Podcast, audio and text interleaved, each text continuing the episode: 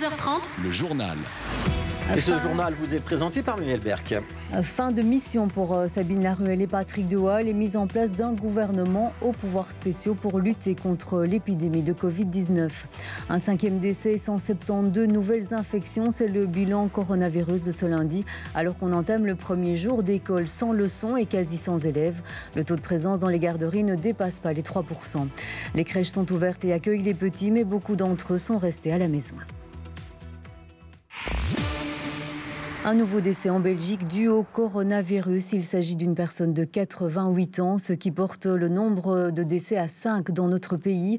On a passé aujourd'hui le cap des 1000 personnes contaminées, 1085 exactement, avec 172 nouvelles infections annoncées ce matin, 17 patients résidant à Bruxelles, 68 en Wallonie et 80 en Flandre. On ne connaît pas le lieu de résidence des 7 derniers. Un gouvernement au pouvoir spéciaux pour une période de six mois, c'est la réponse politique dans la lutte contre l'épidémie. Sabine Laruelle et Patrick De Waal euh, ont été reçus au palais ce matin par le roi Philippe. Euh, Jean-Christophe Pesès, cela sonne à la fin de leur mission. Oui, effectivement, Muriel, ça sonne la fin de leur mission. Et puis Sophie Wilmès a été reçue aussi en audience royale. Elle a quitté il y a quelques minutes le palais et directement après, le palais a annoncé qu'elle avait été euh, nommée euh, formatrice. Alors ce n'est pas vraiment une surprise. Alors il n'y aura pas vraiment de formation de nouveau gouvernement puisque l'équipe actuelle restera la même. Il n'y aura pas de nouveaux ministres. Mais euh, ce gouvernement recevra l'appui extérieur de sept autres partis. La famille socialiste, l'ANV, la famille écologiste, le CDH et DEFI. Ensemble, ces dix partis vont rédiger une déclaration gouvernementale qui sera euh, votée à la Chambre cette semaine. Et alors, le gouvernement en affaires courantes deviendra un gouvernement de plein exercice qui demandera donc euh, les pouvoirs spéciaux pour une durée euh, déterminée, deux fois trois mois. Il y aura donc une évaluation après trois mois et ce sera un un gouvernement à la mission euh, limitée à la lutte contre le coronavirus et à des mesures de soutien économique qui vont être euh, décidées. Il y a une réunion euh, du Cairn qui est prévue aujourd'hui à 17h pour dresser les contours de tout ce qui va être fait cette semaine pour que ce gouvernement puisse prendre les décisions le plus vite possible. Merci Jean-Christophe Pesès en direct du euh, Palais Royal. Et le gouvernement fédéral dégage un milliard d'euros euh, pour lutter contre le Covid-19. La commission finance de la Chambre votera cette provision financière exceptionnelle cet après-midi euh, pour faire face aux dépenses en soins de santé, bien sûr, mais aussi pour venir en aide au secteur impacté par les mesures de confinement. Si le milliard d'euros est insuffisant, le montant pourra être augmenté. C'est ce que précise le ministre du Budget, David Clarinval.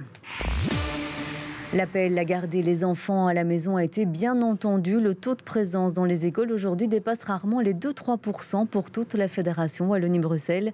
C'est ce qu'on a constaté à l'école Marie Poplin à Evert. Marie-Noël Dinan. Bonjour. Il est 7h30. À Hiver, les portes de l'école Marie Poplin accueillent les premiers parents et leurs enfants. Première, primaire.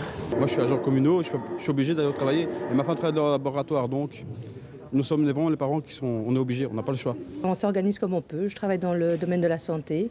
Mon mari travaille dans les supermarchés, donc on est tous les deux coincés. Et d'habitude, c'est la grand-mère qui, qui garde mes enfants. Donc voilà. Donc heureusement qu'il y a ce système de garderie. Des garderies assurées par les enseignants. Dans la classe de 3e primaire de Madame Cécile, 8 élèves d'années différentes sont regroupés. On fait ça à chaque fois qu'on vient de la ça Première activité, le lavage des mains.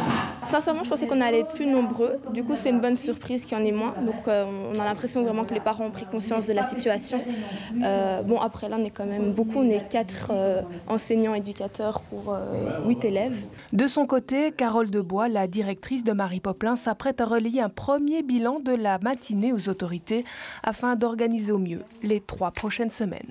On a tous les enseignants de Marie Poplin qui sont là aujourd'hui.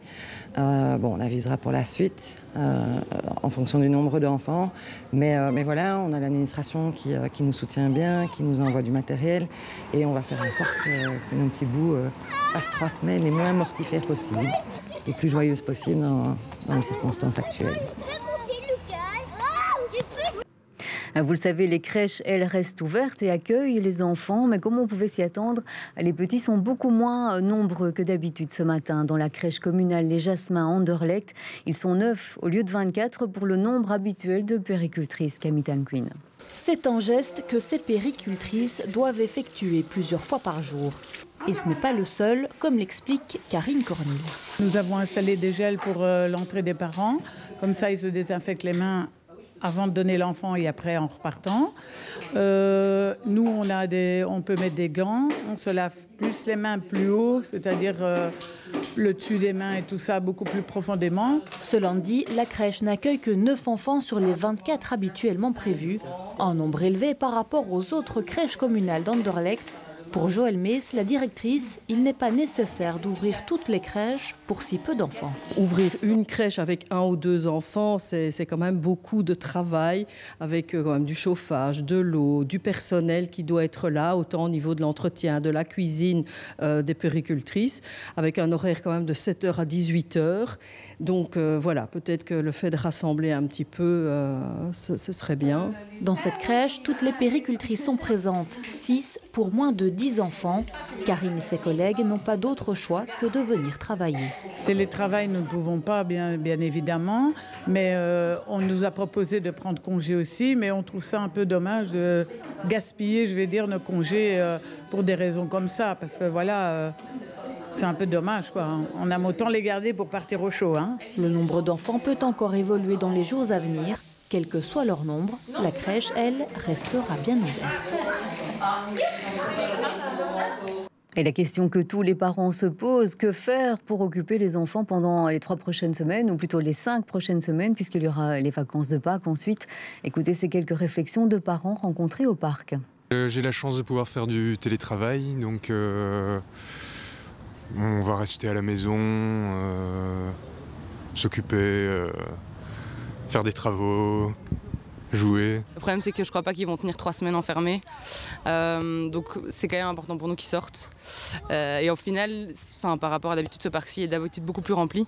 Donc, euh, on voit déjà les différences et on joue surtout entre nous. Donc, je pense que ça va et les autres parents aussi font attention. Et là, on fait un tour à vélo. On va essayer de sortir le maximum. Et puis bricolage et un peu de télé quand même, je pense, parce que sinon ça va pas être possible. Voilà, il est midi 37. Un côté positif de cette crise du coronavirus maintenant, bah, c'est que la solidarité s'organise. Oui, pour venir en aide aux personnes isolées, aux seniors, aux parents qui ne savent pas quoi faire leurs enfants pendant la journée, euh, des groupes naissent sur les réseaux sociaux. Reportage Yolène de Kerkhove. Dans son vélo cargo, Sophie transporte ses courses et celles d'une autre personne. Cette mère de trois enfants a décidé de profiter de son temps libre pour aider les autres. Alors j'ai acheté bah, principalement du papier toilette et également quelques denrées non périssables pour une personne en fait qui est dans un centre de revalidation pour le moment et qui n'aura donc pas la possibilité de faire ses courses euh, dans les jours et euh, semaines qui viennent quand elle rentrera chez elle.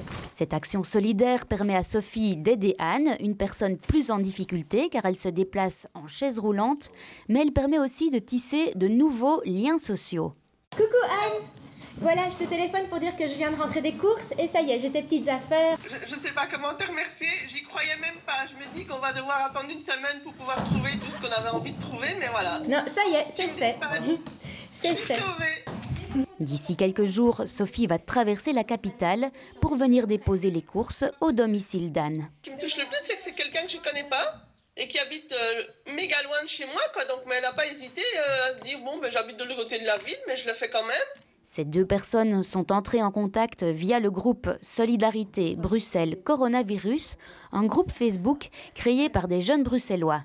Il y a des propositions pour euh, garder les enfants ou occuper les enfants, euh, des aides qu'on peut faire aux personnes âgées, euh, des aides liées au transport, des récoltes et des distributions de nourriture.